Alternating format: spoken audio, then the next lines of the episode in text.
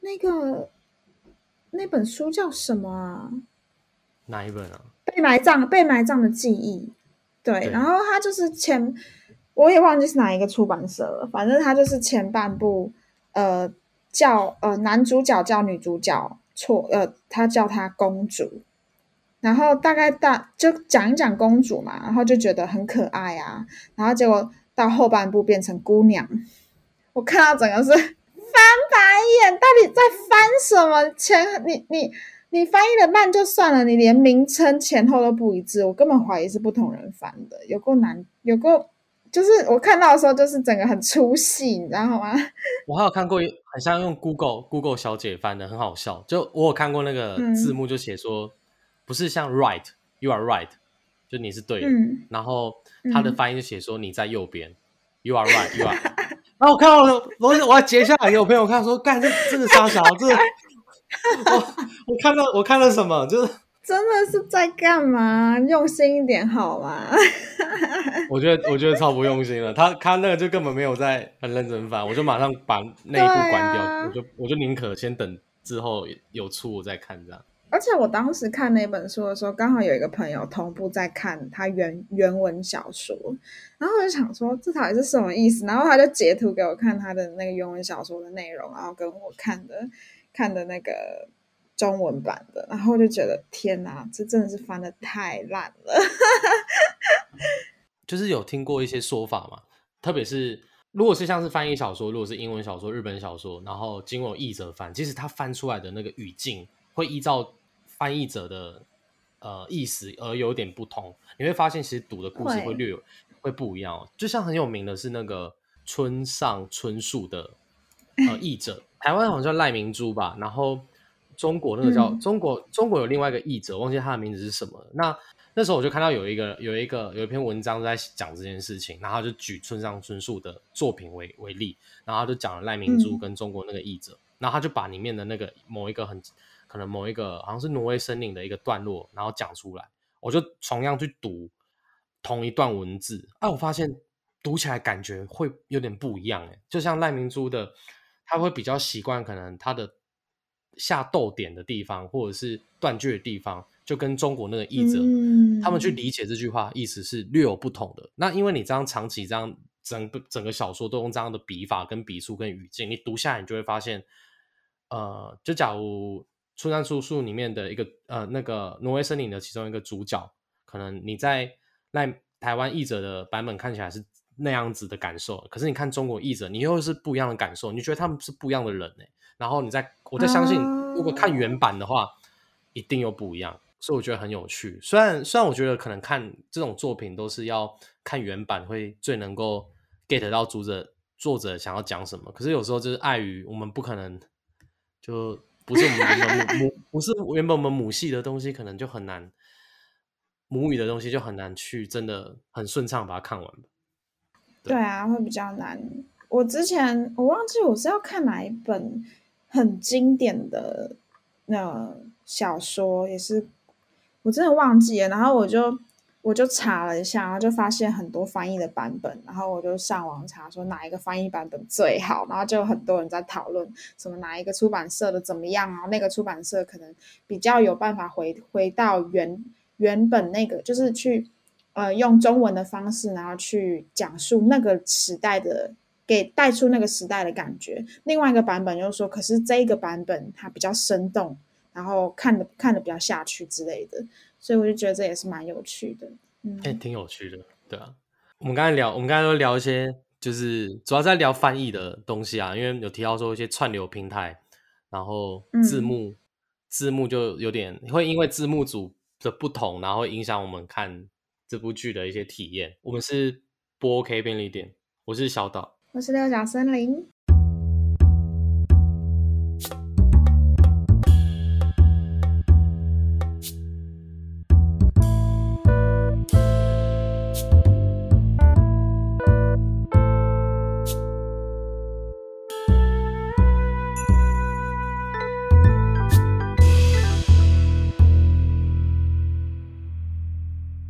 们今天的主题呢是要讲跟渣男、渣女有关的一些故事。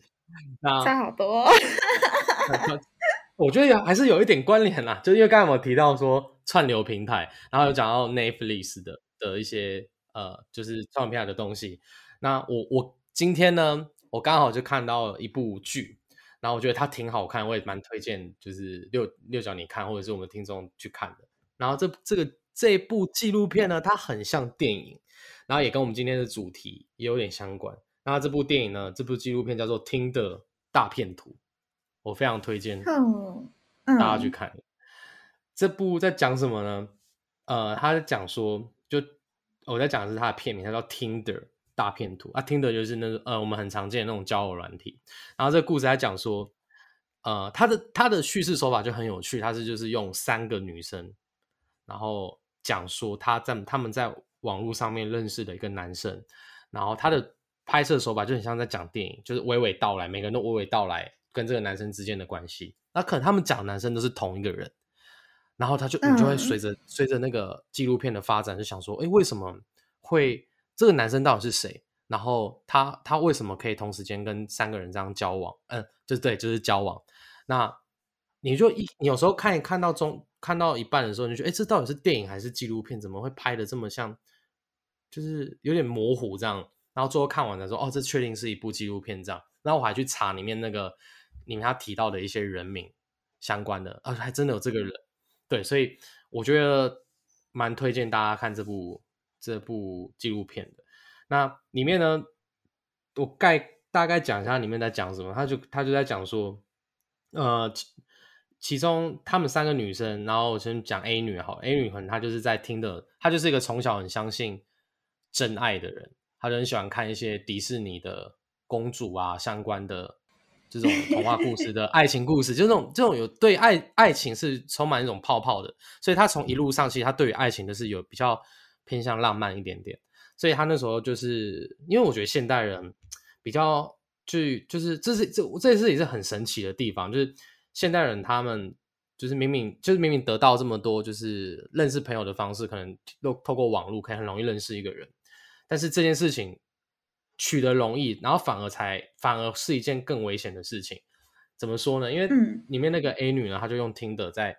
找她的就是交朋友嘛。她一开始就讲说，她介绍说，她用这个软体用了六年了，然后她在这个上面呢，一共配对了一千多个人，在上面算是认识了一千多个人。然后他说，在这一千多个人当中呢，就是我有一个让他非常的就是坠入爱河，就是我里面故故事所提到那个骗子男。然后那个骗子男是怎样呢？他一开始他在那个 Tinder 上面就看到那个那个骗子男在哎那个他的 Tinder 上面就把自己经就是放的照片啊就很生活化，然后也是感觉出来是一个很很有生活品质的人，很有生活感的人，然后也看得出来他是一个很有品味、有有一点钱的人，甚至他把自己的那个 I G 也放在听的的那个界面上面，就是这样子可能会让看的人会更更觉得这个人不是一个骗子。因为你可以点进去他的 IG 嘛，啊，进去他 IG 就可以看他的一些生活什么的。然后这个 A 女就是因为这样子，就一开始就对这个人就是产生比较有比较多的信任感，甚至他 Google 他的名字，然后在 Google 上面，哎，真的找到这个人，然后他就跟他这个就是他就哎觉得这人不错啊，就按了就是喜欢这个人。然后后来他就跟这个人就是哎配对成功，然后于是他们就开始聊天。然后在聊的过程当中，这个男生就会试出很多的。就是那个男生就会跟他讲说他大概在干嘛，他就说他是一间呃钻石钻石企业的呃接班人，就是他爸是开那个全世界什么五呃非常大的一间钻石公司，然后他说很他很长，就是会移移动到世界各地去，然后因为因为他的整个 I G 都是他确实就是一个呃一直在那个世界各地飞来飞去的一个公子哥，可是他又很有生活品味，然后讲话也感觉很很有内容，所以那 A 女就很快就晕了。他就在很短时间当中就会觉得说，哎，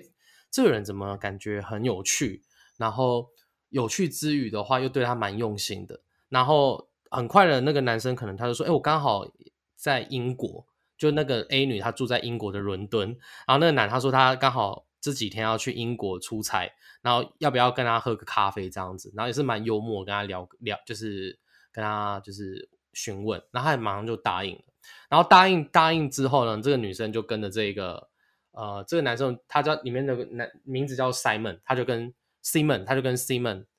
去就是喝咖啡，然后他们去喝咖啡的地方是很高级的那个呃餐酒馆，然后喝完之后，那男生就问他说：“嗯，我现在我我接下来要去哪个？要去好像去摩洛哥还哪边？”他说：“那你愿不愿意跟我直接坐私人飞机去摩洛哥？”然后那个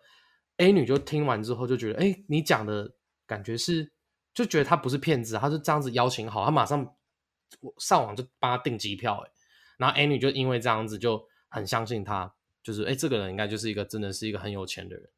然后就跟着他，就跟着他去了。那也在飞机上面，就是坐私人飞机，然后也抵达那个地方，也是抵达一个很高级的地方。所以那一趟约会经验就让他觉，让他觉得这个男生是真的。然后呢，这就是一个很很大很大的一个圈套。然后后来反正就是有些比较详细的内容，我就不多说，让就是我们的听众或者是你之后有空就可以去看。那只是我看完这部片的。想法是觉得，就是这些渣这些渣男呢，他们都有一个呃共同点，我觉得是都还蛮会说故事的，会让对方去相信他所讲的，他所捏造出来那个人设是什么，或者是那个情境，骗人骗全套，哎，骗人骗全套，就 是他把他就是把那个故事的。框架全部都就就把它写好，自己人设也写好，然后我要骗你嘛，所以我就把你你把你写进这个故事当中。那接下来等你愿不愿意相信这个故事？人都会这样嘛，可能会比较容易去想要相信很美好的那一部分。所以，嗯，他很多的渣男或是这部纪录片它里面的手法，我就觉得都很大同小异，这样，所以我觉得还蛮。还蛮厉害的，然后这是我对于渣男，我觉得他一个比较容易抓出来的一个共同点。然后我们大家可以也可以分一下，就是说，哎，男渣男的手法是怎样，渣女的手法是怎样。那我现在讲的渣男，我觉得第一个，我觉得他的也有一个特质，就是还蛮会说故事的。那你觉得呢？他，你刚刚的那个故事，我觉得他也要有一定的经济能力耶。他他真的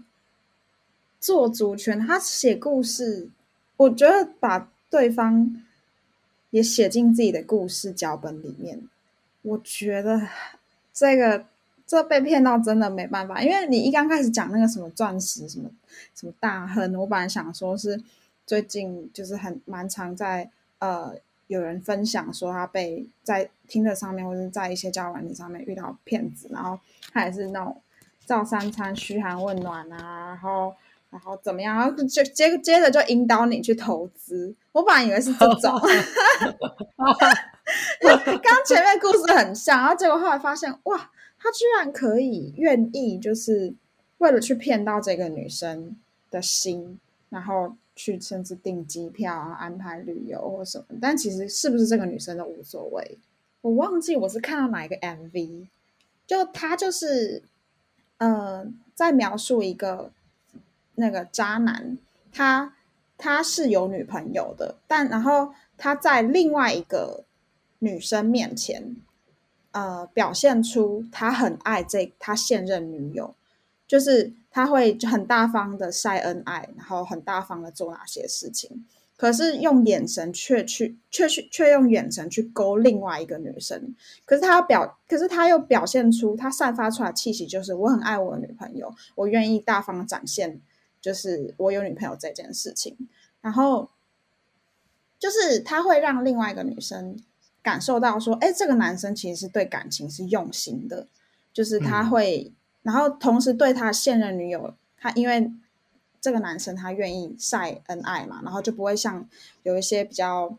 笨的人，可能就是不敢晒，就是觉得说，哦，自己如果没有女朋友的话，好像。呃，行情会比较高之类的，然后就会隐藏有女朋友的事实。可是他是同时大方晒恩爱，同时大方去劈腿。那他正宫有发现这件事情吗？他正宫没有发现，就是对正宫来说，他没有发现他劈腿。但是对于就是因为他同时他他大方晒恩爱，然后去勾另外一个女生，会上钩的那女生一定是那种哦，觉得这个男生是真的专情。然后他一定是跟现任女友真的发生了什么问题，所以所以他才来找他，然后去讲一些可能他跟他现任女友之间的事情。就是，但是又好像表现出哦，他真的是朋友。我我也我也不我有点忘记了，但是反正就是嗯，那个过程就是那个样子。对，嗯，我觉得是比较高端，可是我觉得会上钩的人也是，嗯，一方面可能有点太相信说，哦，会晒恩爱的男生他就是真的会对女朋友很好。就是，可是其实也许对方是反去利用这一点，然后去让你上钩。我我刚本来要讲的是说，就你刚才讲的，就是晒恩爱这件事情。那我我我会说，我会说这部这一部纪录片，它有很多很可怕的地方，是你看完觉得这并不是一个电影，是真实发生的。那里面有很多的技巧，你就会觉得这个男生实在太聪明了。我那时候看完，我的想法是说，哦，原原来可以这样子骗。太不要乱学，这是一部教学吧？哎，老实说，我觉得看完之后会给会给蛮多人启发的。我觉得无论是男是女，因为我觉得他的方法好聪明哦，就就是就是在里面，因为因为他 A 他里面骗了一些女生，因为他骗的应该不只是三个人，我呃我记得他是骗了同时间可以一口气骗十几个，这样就也时间管理大师啦。那他的目的其实除了可能骗炮之外，还有骗钱。那我觉得他骗钱那个手法实在太聪明了，就是有一套接着一套这样子滚，呃，一样接一套接着一套接起来的。那它里面有一个你讲的那个塞恩奈这件事情，它里面也有用塞恩奈这一点去让被骗的女生去相信她是特别的，就会她可能就会刻意就是会把，假如我现他现在骗呃他骗 A 女嘛，他就把 A 他跟 A 女去。呃，约会或者是一些重要纪念日，然后他们拍照的地方什么的，就特别会可能会发在社群。可是他发在社群的方式又很暧昧，就是他这样子才有办法同时间就是骗到，就是让人家觉得他是一个同时在经营有有有有生活感。可是，在 A 女的眼中，她可能就觉得他这么做就是有一种呃，让他感受到他是特别的的方式，这样，所以我觉得很高明，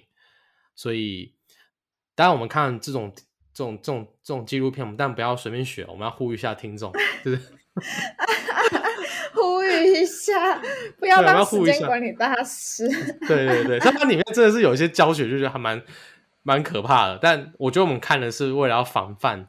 相关的被被脏的人骗，这样子，就先澄清。OK，就是防范啊，就是知道有哪些招数，然后这些招数都是那种很厉害的。就像我们之前不是讲到说有有一些是低端的渣跟高端的渣，那我相信这部纪录片里面就是高端，应该说超高端。如果听众你们有渣男渣女，我觉得好啊，那你们就渣渣到这种程度，我就佩服你，可以被拍成 电拍成电视剧的纪录片，但是你有本事。我我这边可以也可以分享一个。就是我身边有听到我朋友的的故事，也不算是朋友啊，就是我有一次去上那个以前去上那个英文英文课，就有那种英文绘画课，然后那时候会有一些呃，就是来自四面八方的同学，因为那是成人美语的对话课，然后那时候我们就是那时候我们那次的主题，我们的成成呃那个美对话课也蛮有趣的，是一个呃外籍的老师，然后那个老师他就会丢一个主题出来，看讲我们这一集是要讲说一些呃讲我们要讲说。呃，骗子可能要讲关于谎言的故事，lie。然后我们那个那一堂课就全部都会一直在讨论这个话题，然后每个人可能会带来一个分享这样。然后其中就有一个呃女同学，然后她就分享了一个也是透过社群上面认识的一个关于呃非官的故事。那她她那个朋那个同学呢？他分，他就说是他的朋友，可是我每次我那时候听完，我就觉得，哎，我觉得是他讲他自己，他也是就是讲他朋友的故事，可是我觉得是他在讲他自己的故事，这样，对，嗯，然后那个故事呢，大概是简简单来讲，说我那个同学，如果他叫做，呃，我先用小 A，小 A，然后小 A 呢，他就讲说，他他就是在也是在 IG 还是在脸书上面，记得在 IG。然后就是会，IG 不是有那种探索功能嘛？啊，或者是有时候会有人来私讯你，或者是你去别人，你去别的贴文下面留言，然后别人可能就回你话，反正就是还蛮容易会建立起连结，就是可能聊天这件事情。然后他就说那时候他就遇到一个呃军军官，就是哎那个小 A 就说他的朋友就遇到一个军官，然后那个军军军官就是主是一个美国军官，然后他就开始跟这个美国军官就这样呃有一搭没一搭的就透过 IG 这样子聊天，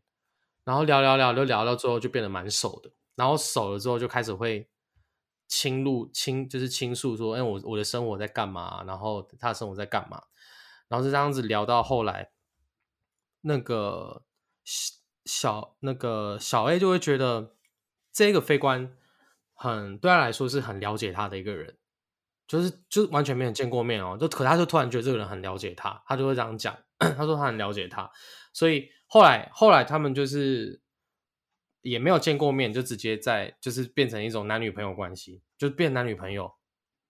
对，然后后来那个飞官就是也是出现一些问题，是说他就是呃。反正就是需要，反正就是编了一个理由，然后需要钱，然后小 A 就小 A 就因为这样子，还是汇了钱给他什么的，然后最后就被骗被骗了十几万，然后最后才发现这个人太多了吧，十几万哦，而且而且我会那时候他会觉他就是因为他小 A。他是说他朋友，他说他有些细节他就是没有描述的那么的详细，可是你就会感受到从他口中讲出来是他去相信这个非官是始终踏地的相信，因为骗钱绝对不是一开始可能比较低端的低端的骗钱方法，可能是我在跟你聊聊两个礼拜，一个礼拜就就直接骗你钱，他们是聊了半年以上，已经建立一个很稳定的感情基础。然后再开始骗，而且骗也可能是用一些方式，可能也不会那么简单，就说，哎，我我我被绑架了，来要付赎金这种的，一定是有一些什么呃投资出，可能就就是有点像是我我突然跟朋友借钱，然后借我钱，然后去度过难关这种方式去骗，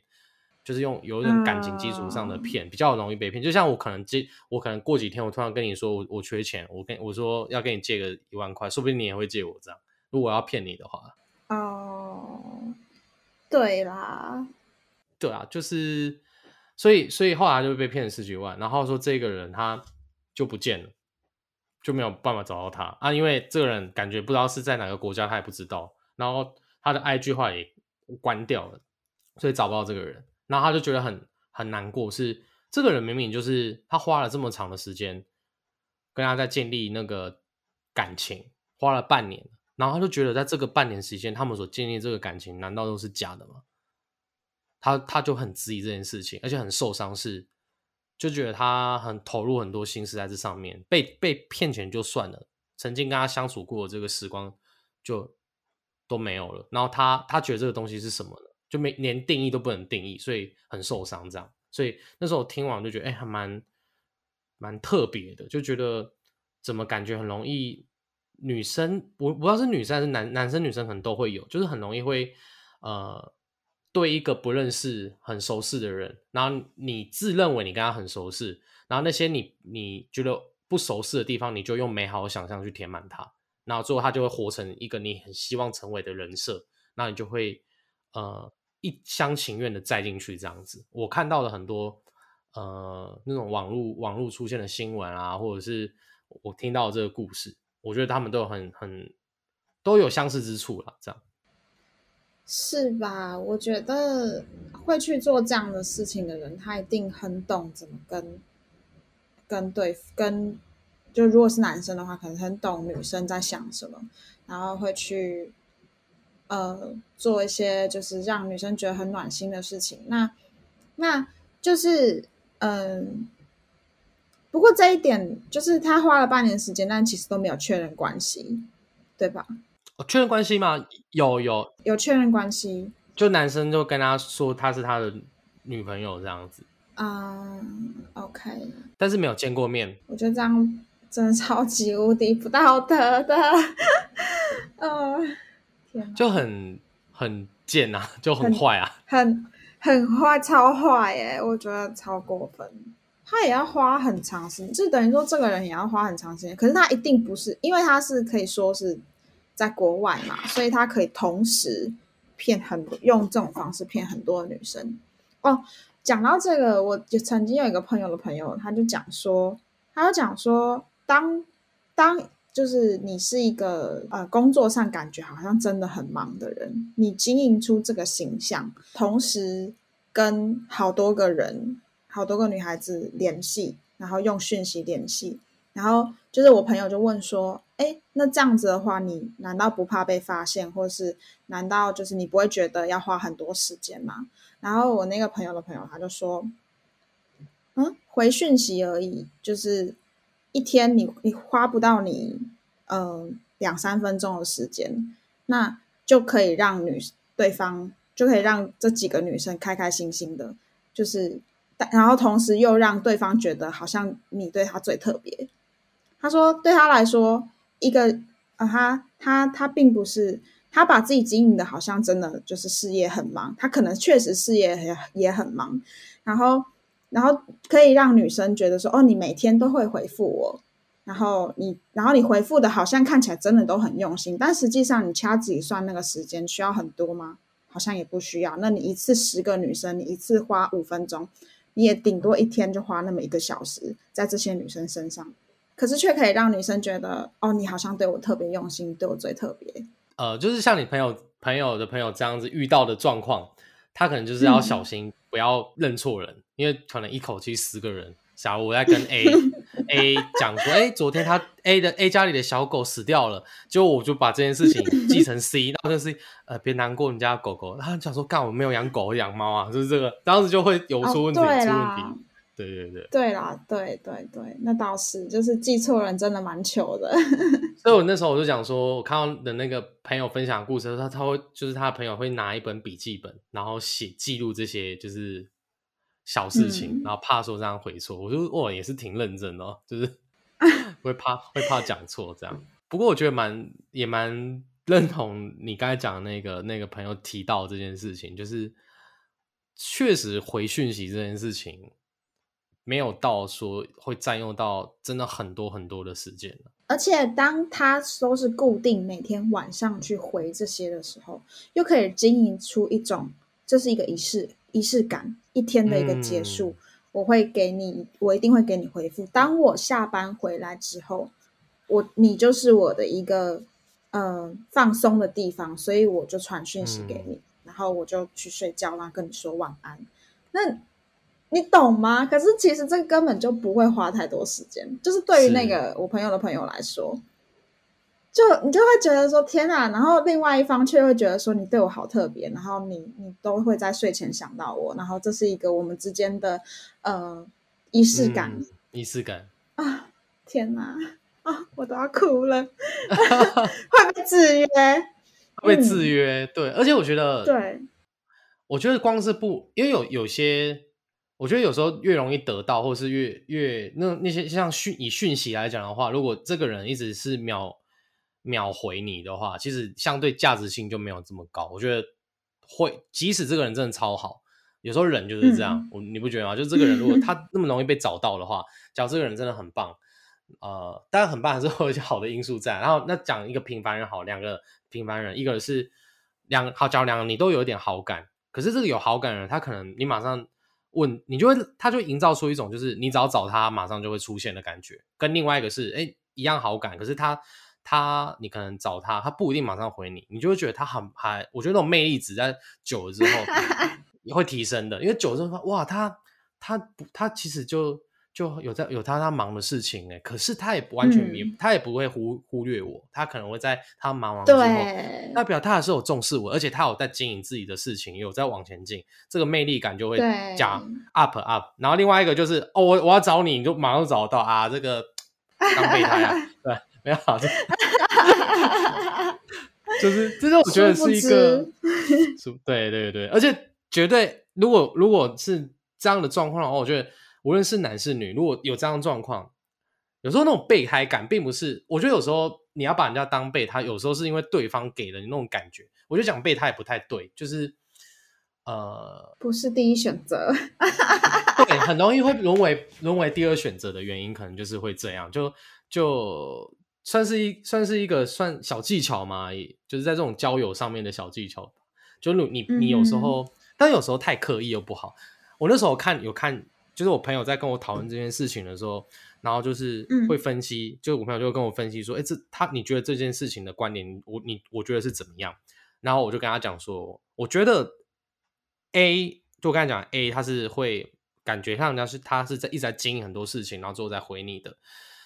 有些时候这这个其实可以靠装。如果当你有意识到这件事情的话，其实这个这个东西有在两三个月之内是可以靠这种技巧可以装装出来的。但是我觉得真正厉害的人，真的就是很忙的人。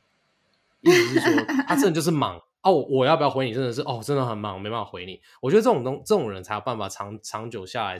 才可以在一段关系当中，他会很被动式的占上风。可是我觉得那种刻意装出来的话，会没办法持久到那么久。可能对付一些就是 小，就是经验还没那么够，可能有用。可是我觉得他如果这样子装，就不是在做自己这样。那。一开始讲那个什么，他如果随时随地很容易回你，他其实也不见得就是一个劣势，因为有些人他喜可能就喜欢这样的有安全感嘛，也也觉得你你很好很好找啊，对，所以我觉得还是要看状况，对，但只是说用一种以人性面的角度来看待这件事情的话，我觉得会比较有魅力的，可能还是偏向是，就是你刚才您的朋友都讲，他感觉就很忙啊，然后忙忙完之后晚上还是会理你，让你觉得是特别的，你就会有点被制约。制约住，甚至你会开始期待说，就像就像这样好了，就是我觉得如果有一个人，有一个男生或者一个女生都一样，他如果跟你在聊一件重要的事情，可能晚上的时候在呃你们睡前他们在聊天嘛，很放松在聊聊聊，啊聊到一件还算重要的事情，然后他就跟你说，哎六角，我跟你讲哦，就是嗯，这个情境设定的有点真实，就是我觉得那个人哦。然后接下来他打到一半之后，他就不见了，他突然就不见了，然后你就断，你就把那个情绪断在那边，你就会很好奇到底发生什么事情。这然后你隔天，你隔你就这你这件事情，就可能都会挂挂在心上。我刚才比喻可能比较烂，可能那件事情可能是要讲彼此之间的事情，会更有那种共感。可是如果他讲到一半，他突然就是可能就就没有马上回你，我觉得。我我无论是谁，我对这件事情我就会吊足我胃口，我就会很在意这件事情，然后我隔天就会就是会想办法在，就是我会等，我会等这个人找我讲话，然后可能再过个几天，呃，过个几天用类似这样的方式，但你不，我觉得这种这样的手法不能一直用，一直用，你一直用，我会觉得这个人很烦。可是如果一开始的时候用 用个用个几次，我觉得是有用的，可以让这个人的那个。就是你对他回话期待感是会提升的，对，甚至他可能隔天早上才回你，那他可能，但是他可能要找个理由说什么，哦，昨天就是就是突然就睡着了，然后什么的，或者是说呃突然有急事，用个一两次，我觉得还 OK。我觉得在初步建立那个关系的时候，是一个还蛮有效的。那我刚才所讲的这个也是比较偏向渣男的的一些方式，因为这个这个就是我亲口听到一个渣男的。朋友，他跟我讲，他对一些刚认识的女生，他会怎么去钓他们，就是让他们对 他产生好奇心。对，所以这个这个就是真实的。招式也是分享给听众听，让听众，如果你们有遇到这样的状况，你们可能就要想一下哦。然后男生比较不会聊天的男生朋友，你们可以试这样子，试着跟朋友跟呃想要追求的女生可以这样子做个一两次，但是你的心态要好一点，你不是为了要去钓人哦，你是要练习跟怎么让对方让产生好奇心啊。女生的朋友，女生的听众就是注意一下，是对方有没有可能是渣男？对，这是其中一个呃我听到的一个手法。不过我我。呃，我有一个朋友，他是本身非常非常讨厌，呃，欲擒故纵这件事情。就是如果今天对方对他做了，呃，他觉得是欲擒故纵的事情，他可能就会直接就像闪退一样，直接退出这个人，直到对方真的认真了，他才会投出心力。或者是他会觉得说，既然他这么不喜欢被欲擒故纵，那他当他真的是有事的时候，他就会他不会选择做完事才跟对方讲，而是他要先去做什么事他就讲。然后后来，呃，他能遇到的人也会是懂他，他知道他就是他就是一个要去忙，他会告诉你会报备的人。那那自然而然，如果这个人会觉得说，呃，这样的人很无聊。他然后就他就不会吸引到这样子的人，他吸引到的可能也会是愿意会觉得想要去把对你报备，然后愿意跟你说，呃，他现在正在干嘛，可能没有办法回你的人。所以我觉得其实有些时候还是要看你想吸引到什么样的人，还有你是什么样的人。对，当然当然不免俗的还是会。呃，可能蛮大一部分的比例会喜欢，就是有点嗯，就是被钓的感觉，欲擒故纵的感觉。因为就是它其实确实是有效，但就是还是会有，也不能说每一个人都喜欢这样。而且我刚才，我觉得，我觉得你刚才讲那个，会会有些人他会习惯让对方知道他在忙这件事情。对我来说，我觉得对方如果有这样的特质，无论是男是女，我觉得对我来说就是很加分的。因为我觉得，呃，我自己是比较喜欢对方会尊重，就是我们这段对话当中，他是有尊重这段对话的。因为我觉得一段一段一个小事情，可以其实也看出这个人的为为人。因为我觉得他对这个对话负责，我觉得放放到他，他对很多事情应该都是负责的。就像你刚才所讲的，如果你们真的在聊聊一件。还算是彼此之间的事情吧，就可能在聊某一个，可能认真在听他说话，或者他认真在跟你分享一件事情，就他突然之间不见或消失，然后他的他如果是 真的是因为去忙，然后他连他我就想说会忙会有忙到说不能跟你讲个说我要去忙嘛的状况嘛，或者他跌入那个他在跌入那个那个水沟盖里面嘛，那就无可厚非嘛，他通常不会有这样的状况，而且掉入水沟盖应该会有叫声吧。啊，对啊，对啊，所以这个通常会不见，我都还是比较，我我最比较可以接受是睡着，就是 突然睡着，我觉得是有可能。如果如果赖的话，对，那有可能就就就睡着。那我觉得还还 OK 了啊。如果是很忙，然后忙到突然不理你，我就觉得就就不会是一件加分的。对，所以这招我也有遇过一个男一个一个男生，他是。他他是很会用讯息跟人家聊天的人，然后他也会很会用欲擒故纵的方式跟跟女孩子聊天。那他也有遇过那种，就是就他可能真的对这个女生还蛮有兴趣的，然后他一刚开始也会想要用欲擒故纵的方式对待她，然后他发现对方会就是很尊重他的，就是告诉他说他现在要去忙什么，然后他就突然发现，哎，所以他会这样讲，哎。然后后来他也不对他欲擒故纵了，他也就是照着对方步调，然后然后会就是也会告诉他说，那他现在要去忙什么？就我觉得就是有些时候人跟人之间，他就是一个，嗯，他叫什么啊？我刚刚想到作用力与反作用力，可是不是不是不是这个，等一下这是什么？就是他就是在。就是打打球啊，然后就一来一哦一来一往嘛，一来一往这样，一来一往，嗯，对，所以我觉得还是聊天，不管是讯息聊天还是怎么样，你跟这个人面对面聊天，我觉得还是以你自己舒适的方式去，先以你自己舒适的方式去聊天。那今天当对方你发现对方聊天的方式。不是你所舒适的方式的时候，那我觉得你就可以先就此打住。我觉得还是以自己为自己人本为主。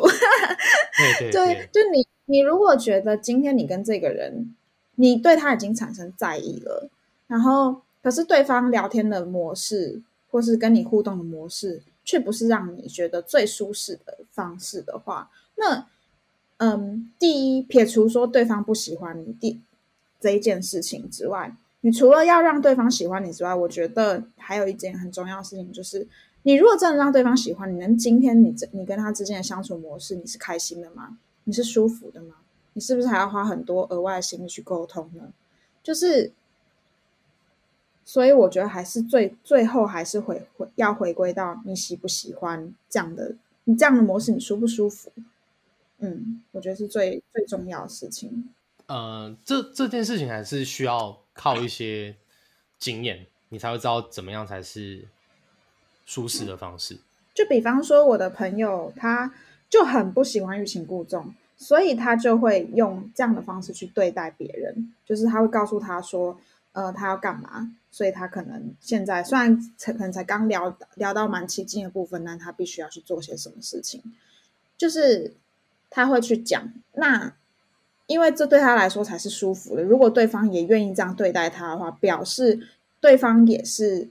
尊重这个人的，那他们就可以继续相处下去，舒服的相处下去，然后慢慢发展。嗯那如果今天，呃，我朋友或是我是本身是一个，哎，我也蛮喜欢玩欲擒故纵的游戏，那对方这样对我玩，我会觉得，哎，还不错哦。我觉得这样互 动，我是开心的，我是觉得啊舒服的。然后你钓我，我钓你，我觉得这之间这互动模式蛮蛮 OK 的。那嗯当然也继续也无妨啊。所以其实我觉得就是，并不会去评，我并不会去评断说，嗯、欲擒故纵就怎么样，不欲擒故纵就无聊之类的。我我觉得还是回归到你喜欢什么。而且我觉得组合也会很多种，就可能会，即使即使你是属于比较喜欢欲从欲擒故纵，或者是你对别人比较容易欲擒故纵的，那你如果遇到那种比较会给人家安全感的，但是那种组合说不定也会很有趣。就可能一个人明明就是要欲擒故纵，他还是会一直回报，就哎、我现在 让那个，然后你就觉得哎、这个人很很妙，就就是他他对他们其实没有没有不太有用哎，那你就也会好奇，然后就会想要对让想要把对方带到自己的节奏，可是你又攻破不了。当你当你产生这样的想法，就是开始在在意对方，那可能也也会有有趣的火花。在暧昧阶段，真的不用太想对方要干嘛，想你自己喜欢干嘛就好了。就学一堆技巧什么的，因为有时候你不 有时候不是会看到一些广告或脸书、YouTube 也常常会有这种教学嘛，就你就会看到，然后你就会点进去看，你想说他有时候会很还要特别会要收钱，不是有那种收钱上课吗？什么如何如何撩妹，如何怎样的，特别是很多人都会开给男生看，就是男生通常比较有这个需求，男生比较容易会会付钱吧。我很少看到女生女生有专门开给女生上这种课的，然后我就会去看里面写的内容，但我就觉得它里面讲的内容都都有技巧，可是我觉得有时候人很常忽略一件事情是，你要去施展这些技巧，就像运动一样啊，如果你原本的基本功你都没有做好，你要怎么？他教你灌篮，是我也会，我也知道灌篮那些技巧怎么用，我学了一大堆，可是我就没有办法，我身高就是不够啊，我的什么 什么东西我怎么灌？但讲身高这个是比较先天性，但是意思是说，如果我连运球都不会，我怎么灌篮？就是你要最基本，你自己本身是要一个有内容的人吧，你自己要就像你讲，你要知道 自己想要什么、啊，不然你要怎么样去学那些技巧，就会很像花拳绣腿，就对对对用了用了一堆技巧，就可能我用欲擒故纵，就是跟你不是就在跟你聊天，然后要不然我说哇，我赶快消失，我要赶快消失。可是对你来说，你可能说，啊这个人讲话就没有重点了，你赶快消失好吗？对啊，就一点用，一一点屁用都没有。然后还有讲到这个，就是我有一个朋友，他是他是在跟对方聊天的过程当中，他会去有点像是引导对话到让他有利的对话内容。比方说，呃，当他知道对方是一个，就是如果你问他一个问题，然后他可能会反问你说：“那你呢？”然后你就可以讲你自己的事情，然后就是他会利用，他会先去读懂对方的可能讲话模式，或是聊天模式、互动模式，然后然后去把这个话题引导到，就是可以展现自己魅力或展现自己呃优点的对话内容、互动内互动方式，就是这也是蛮厉害的，蛮厉害的。我就觉得听到的时候会觉得哇，嘿，OK，嗯。嗯，就是我懂，我懂，就是他他可能就会，假如他是游泳高手什么的，啊，你明明可能在在吃蛋糕，然后什么，他就可能就就比如说，哦，那我我觉得那个蛋糕很好吃啊，那我上次在游泳池看到有人在吃这种蛋糕啦，哎，你会游泳吗？不是这种蛮烂的，有点。举个例吧，你举的这个例，我觉得啊，五十九分吧，五十九分。但你不觉得这样如果反而笨拙的很好笑？太笨拙了啊！啊其实我觉得有些时候木头也是有可爱的地方，所以我真的觉得组合百百种啦。对啊，那你刚才讲那个例，有没有一个比较你觉得比较高干的例子？我觉得其实可能，比方说你真的很懂音乐，然后你可以就、就可以展现出呃音乐的品味，然后然后然后如果对方真的不太懂的话，你就直接弹一首吉他给对方听啊，或者是哦，这对方总懂了吧？就是就是很、帅嘛，然后或者是或是聊到呃聊到书，聊到看的电影，然后你就讲说哦，你真的蛮喜欢书的，然后就可以说哦，你有尝试写一些什么东西，你要不要就让对方看看？然后结果噼里啪啦拿出来，天哪，写太好了吧！然后对方刚好喜欢哦就是文采飞扬的人，是不是？就是懂自己优势在哪里，我觉得其实也是蛮重要。其实就是你当你知道你自己的魅力点在哪里的时候，你其实就是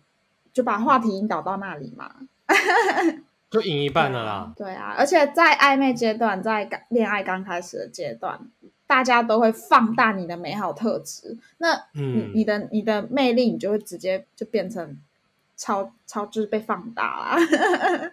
我们这集不是要讲渣男渣女吗？所以我们现在开始在教学，是什么意思？这有关啊，这就是一些就是比较容易会陷入。我们现在就是用一个大方向去破解渣男通常有什么特点？会聊天嘛？那会聊天 怎样才算会聊天呢？我们就是提供这些会聊天的方式，让大家去判别说，哎，奇怪，这个人这么会聊，哦有问题哦。就是我们就一一破解，就这样，就像你讲嘛，故意会引，会让你觉得，哎，奇怪，每次跟他讲，怎么后来每次都变成我在看他的优点啊，这样子，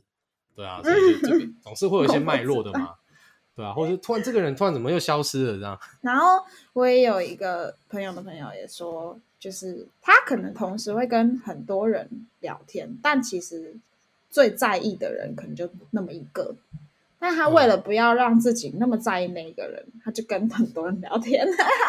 这样子也蛮厉害的啦，就是这个就是释放压力 的释放嘛。压力。对啊，其实我觉得也没有不好，其实就是有点像是分散风险的概念。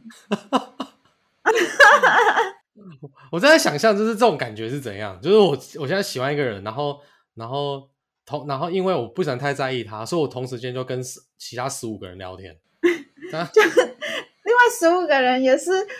就是就是都是第二选择，你知道吗？那那那这个行情也是蛮好的哦，他有办法就是一口气。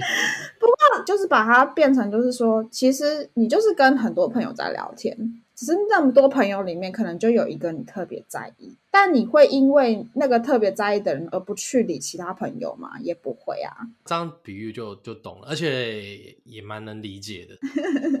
那你有什么比较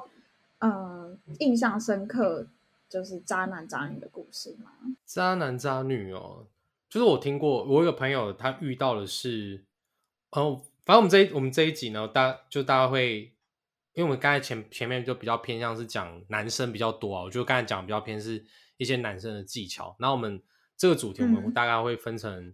上下集来说，还是我们上半部分成是就是讲一些技巧，然后下半部就分享各种故事啊？哦，可以啊，可以啊。那我那我们来，我再想一下有什么有什么技巧好？这些技巧并不是说渣男就会就会用什么的，我觉得只就是会聊天的人，但只是我们刚才提到说渣男或渣女，他们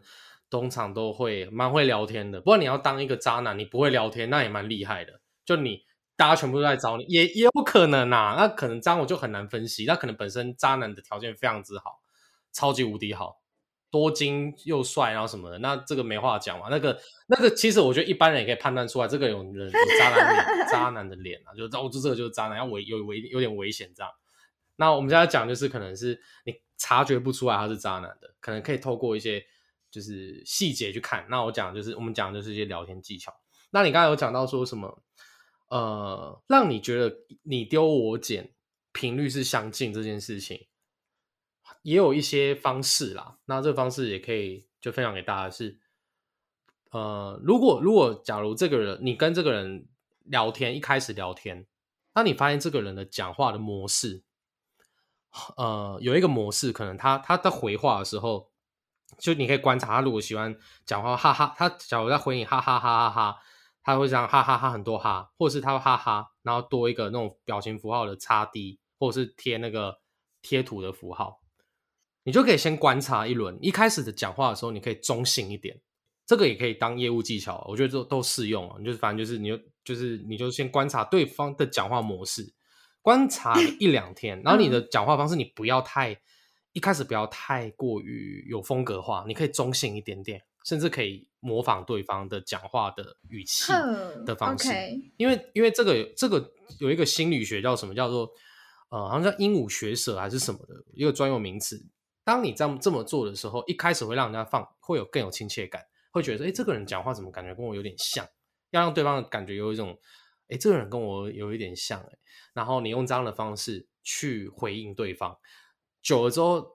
你你就会让对方有一种错觉，因为这个人就是思维感觉是跟我有点像，这个人好聊哎。他我我我的一些方式会像，就像哈哈哈哈哈，就我回你也是哈哈哈哈哈。哎，就觉得这个人跟我个好像讲话方式方式好像哦，然后久了之后就会建立起一种默契，这种默契其实是营造出来的。那就像你讲的这种这种聊天没什么啊，就是就是也不用花多少时间，就是你就鹦鹉学舌似的把它学起来。然后这个是其中一个语气的模仿方式啊，第二个是时间 时间间隔，就是假如呃。你会发现这个人他在周间的时候，这也是要花可能半个月时间去观察，因为有分周间跟周末，嗯，那个讲话的方式又会不一样。那周间是怎样的？假如周间对，你知道对方也在上班，在上班，那你发现他上班时间是很忙的。他如果他的回话时间会集中在可能在中午，那你你你就要你就要去配合，你还要慢慢的去抓他的步调，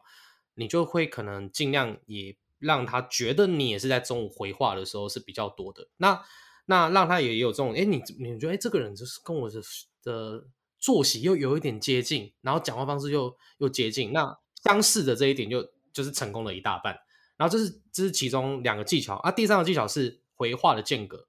如果他回你是平均大概一个小时或是三个小时才回你一句话，就可能你讲个话题，他三个小时后才回你，你就学他。你如果他。假如你他是九点多跟你讲话，然后但是你问他一件事情或什么，他可能十二点十二点才回你，那接下来你就不要马上回，你就三点再回他，你就比他，你就抓他的抓他的讲话时间，就是他他可能回你话，可能可能是一段时间回你，然后你就是你你就是用你就学他一段时间回回回他，那如果他回你是五分钟、三分钟、三分钟、三分钟，你就大概抓一样在很短时间之内回他。对，就是你，你可以自己抓那个，那个不是都适用，因为不有三个小时这样太累了，就每每天都三个小时这样回，你要去抓区间，就可能他上班时间是这样，下班时间是可以一直睡前可能是他比较喜欢在睡前聊，你要去抓，你只要一开始认识这个人，在半个月当中可以做到这三点。本身，但你们比兴趣，或是你你本身要是个有内容的人呐，不然你这个没办法聊下去了。你通常会被就是人家可能就是真的是一个礼拜后才回你啊，这通常就没有救了，你就不用再观察了。没有救了。哎，他一个礼拜一礼拜才回我，好，我一个礼拜才回他。呃，通常就没救了，你这个就直接放弃，不用再再想了。那如果一开始可以做到这样，那通常你跟这个人就可以就是建立起初期可以建立起比较好的关系。那个连接性就会提高。我今天受益良多哎，我不知道这些东西耶，但我我知道你所谓的那个呃，就是间隔回讯息，如果对方五分钟，你五分钟；对方十分钟，你回十分钟再回，就有点，我觉得这个是应该是非常入门的技巧，就有点像是在跳舞一样，就是你就是按照对方的频率，对，就是当。当对方已经退了，你就不要一直前进了，不要那么笨。而且，当你就是你发现对方退，你也跟着退，反而会勾起对方的好。第一，你会勾起对方的好奇心，哎，所以你就是你没有要前进的意思吗？然后第二，就是会让对方觉得你是尊重他的。如果在双方是有一点点意识到对方可能对你有意思，或是你对对方有意思，或是可能有一点点。就是可能暧昧，就是是双方是有一些一些些在意的时候，那我觉得你有一方退，你也跟着退的话，我觉得是是好的，就是一个比较好的互动方式。所以你刚刚讲的最后一个是，我是知道，但我不知道原来这三个是并在一起的技巧。应该说，你你你三招只学了一招，就像学降龙十八掌那样是不完整的，你要整个全部学完。才会有最厉害的那招才会灌在一起，OK，使用这样子。有我人生有遇过这样子的人，然后我还真的觉得我跟他蛮妈吉的。你看就有用啊，但但这件事情也不见得一定是追求者，男生男生之间，哦，可是我觉得男生跟男生之间的聊天就比较随便，我自己这样觉得，哥们之间聊天真的是比较随便，可是男生跟男生就会有一种默契。我刚才讲的是真的是异性之间比较会有产生这样的感觉，特别是男生对于女生，我觉得是很有用的，就是这个。因为我有我有那个好好朋友是那种很不会聊天的男生，我好像以前跟你聊讲过类似的他们的一些故事啊，就是有点笨拙，就会很尬的。然后真的就是交朋友对他来说，就是连交朋友都是一个问题，所以我就会分享就是一些呃跟女生相处的一些方式，因为毕竟可能我以前大学念的是商学院，可能女生朋友比较多，所以我就会知道说，哎，怎么跟这些人去相处，至少要。先从女生朋友当起吧，你不能一开始就把对方是当做你的狩猎对象或什么，那这样你要你就不可能成功啊，因为就是得失心太强啊。所以，你要学，我就我就跟他讲说，你对聊天这件事情有点比较像是在学跳舞，我认为啦，就是跳舞跟跟异性聊天。哦，我我对得失心也很有感呢，而且你会感觉得出来，如果对对方很有目的性，你一定感觉得出来。你对这个人有兴趣，你试出一点点，你对他有兴趣，这的的讯息，我觉得不是坏事。可是我觉得主要是得失心，因为当你到一定，当你到跟一个人聊天聊到一定程度，你开始有得失心，这是难免。但是我觉得你你那个得失心，如果变成会让你跟这个人相处变得很不自在，你没有办法呈现你很自在的你的话，我觉得就不是一个。很良好的得失心，就是他会，他会，他他会变成会牵制你的行为，所以我觉得要拿捏一下那个距离，然后那个得失心真的不要太重，就是在你真的跟这个人确认关系之前，真的不要把你的这整颗心交出去。哦，整个对，如果这样就会很晕。嗯，太晕了，好晕，好晕，而且会给双方会有很大的压力，对你就会觉得完蛋了，又不想要辜负他或什么的，然后双方就会有压力，因为没有人想要当坏人。我认我认为一段关系啊，但渣男渣女可能就是想当坏人啊，玩弄感情啊。那除此之外，我觉得大部分的人都是不想当坏人的，所以有时候有时候可能。被拒绝或什么的，其实对于要拒绝别人这件事情也不是那么容易的，因为你可能就像有些女生拒绝男生，可能她也会很重视，她她她也会觉得她可能女男生对她一片好意，她觉得是很真诚的。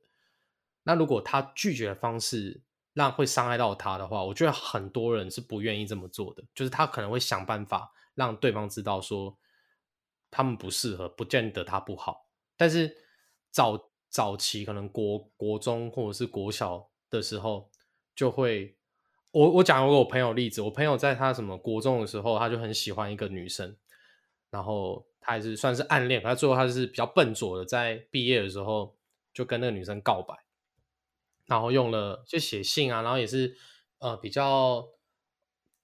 就是比较算是比较笨拙的方式吧，然后给他，就女生后来就是有点不知所措啊，然后就把那个。情书，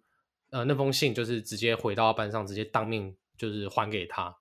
然后，然后就对他对他来说就是一个很伤的事情，就他没有去看，连内容都不去看，就是直接拒绝他我那个朋友的好意，然后这件事情，我那个朋友就说他就会影响他蛮大的。好，可是后来就是可能到了呃过了事过境迁好几年之后，那个女生就是后来就跟这个我那个朋友又有一点就是接触吧。然后就看到他们，就是哎，又突然变成朋友。然后我问他说：“你们之间是怎么样？”他就说：“后来就是那女生觉得他那时候很幼稚，他不，他其实也没有说很讨厌这个男生，只是他不知道怎么去处理这个告白，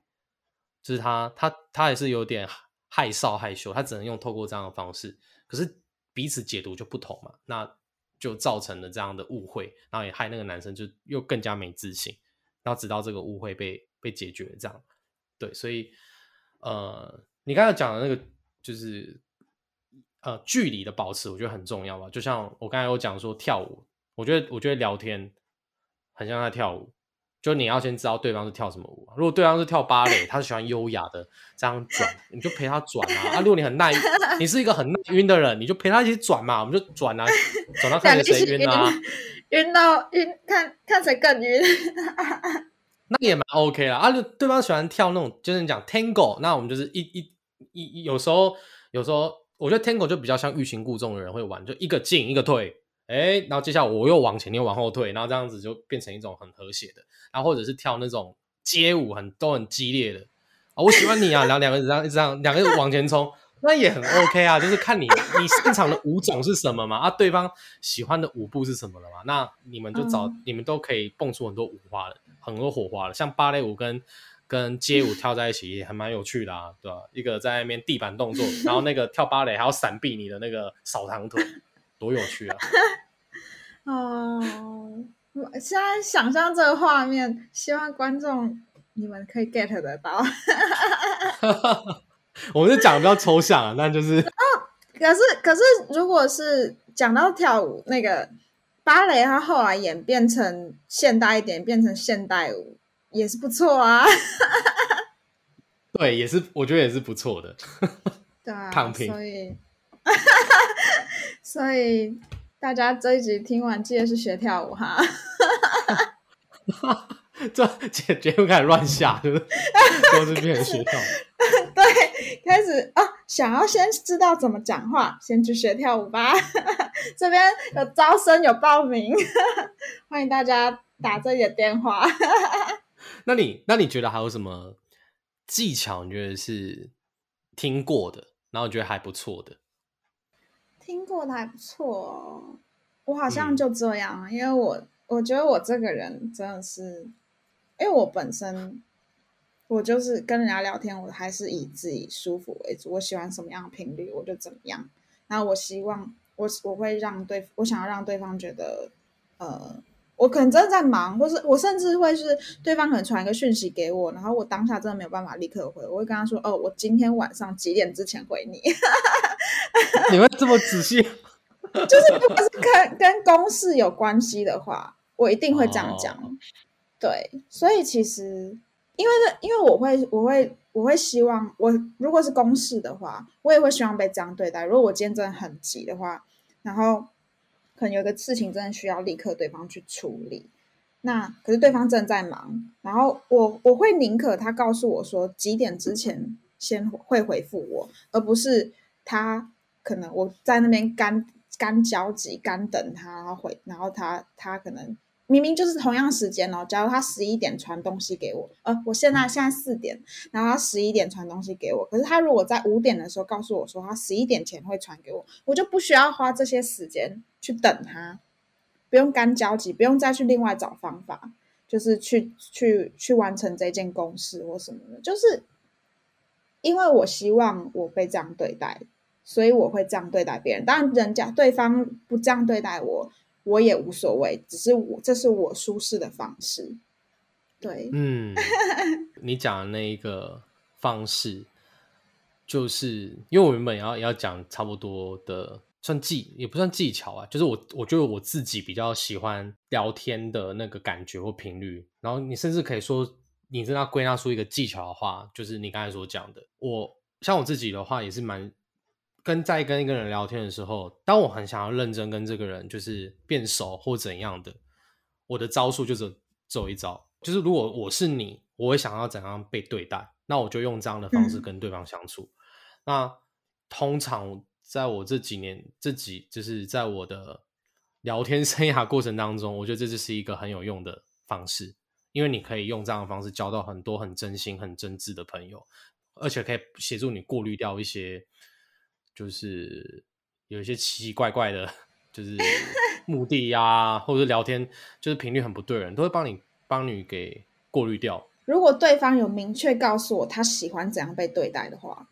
我也会这样对他。像我也有一个朋友，他是他他他会他会，比方说他会秒回他觉得很重要的人的讯息，然后然后呃，当他明确告诉我他会这样子做的时候。然后我对他也是相同的重视程度，那我也会尽量秒回他的讯息。所以其实这就是人跟人之间的相处，就是你还是会调整。当当然，如果今天你觉得秒回对方的讯息对你来说是一个压力的话，你也可以告诉他，就是你们是可以沟通的，只是就是还是他是可以，他我并不是说哦，我都以自己为主而已，我还是会根据就是不同的人、不同的事情、不同的呃当下的状况，然后去做不一样的回应，这样。上上半节我们讲那么多聊天技巧啊，然后一样就最后也可以送送给我们听众一个还是最重要的观念，本身自己的内容价值那才是根本。你你你只要是一个有内容有价值的人，你不用其实你不用刻意去学这些技巧，还是学一下啦。如果你想要成为就是提防渣男，或者是想要就是更快速有效率的话，当然是可以学一下啊。那如果但我觉我觉得根本还是在你你如果是一个很有魅力的、很有价值的人，就是很有内容啊，然后自然而然这个别人就会主动来找你，别人来配合你了，就不是你来配合别人，就尽量我们要成为这样的人，是别人来配合我们，因为我们就做自己啊，很轻松啊。我要不要秒回都什么都是我自己的事啊，所以还是回归到呃做最舒适的自己，然后提升自己的价值啊，对吧？你要当渣男也要有价值啊，对，而且你舒适。也才是，就是你你你是用你是做自己的方式，然后你最后真的跟某一个人真的很维持很长久的关系，呃，应该说这个关系才有办法维持的长久。应该说，就是你一刚开始你不是做自己的话，你到最后一定会还是会变回原来的样子啊。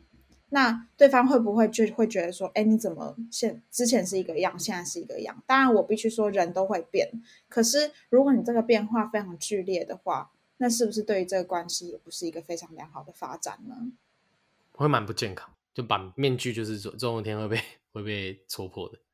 嗯，对，好，那那我们我们上半部分就会先分享到这样，那我们接下来先这样子，好，会是等一下会是精彩的故事分享。好，那那我们听完就是上半部分。的这些聊天的技巧，还有跳舞的技巧，那我们接下来下半部分就会主要会再针对上一集的内容讲一些我们听过的渣男渣女的故事。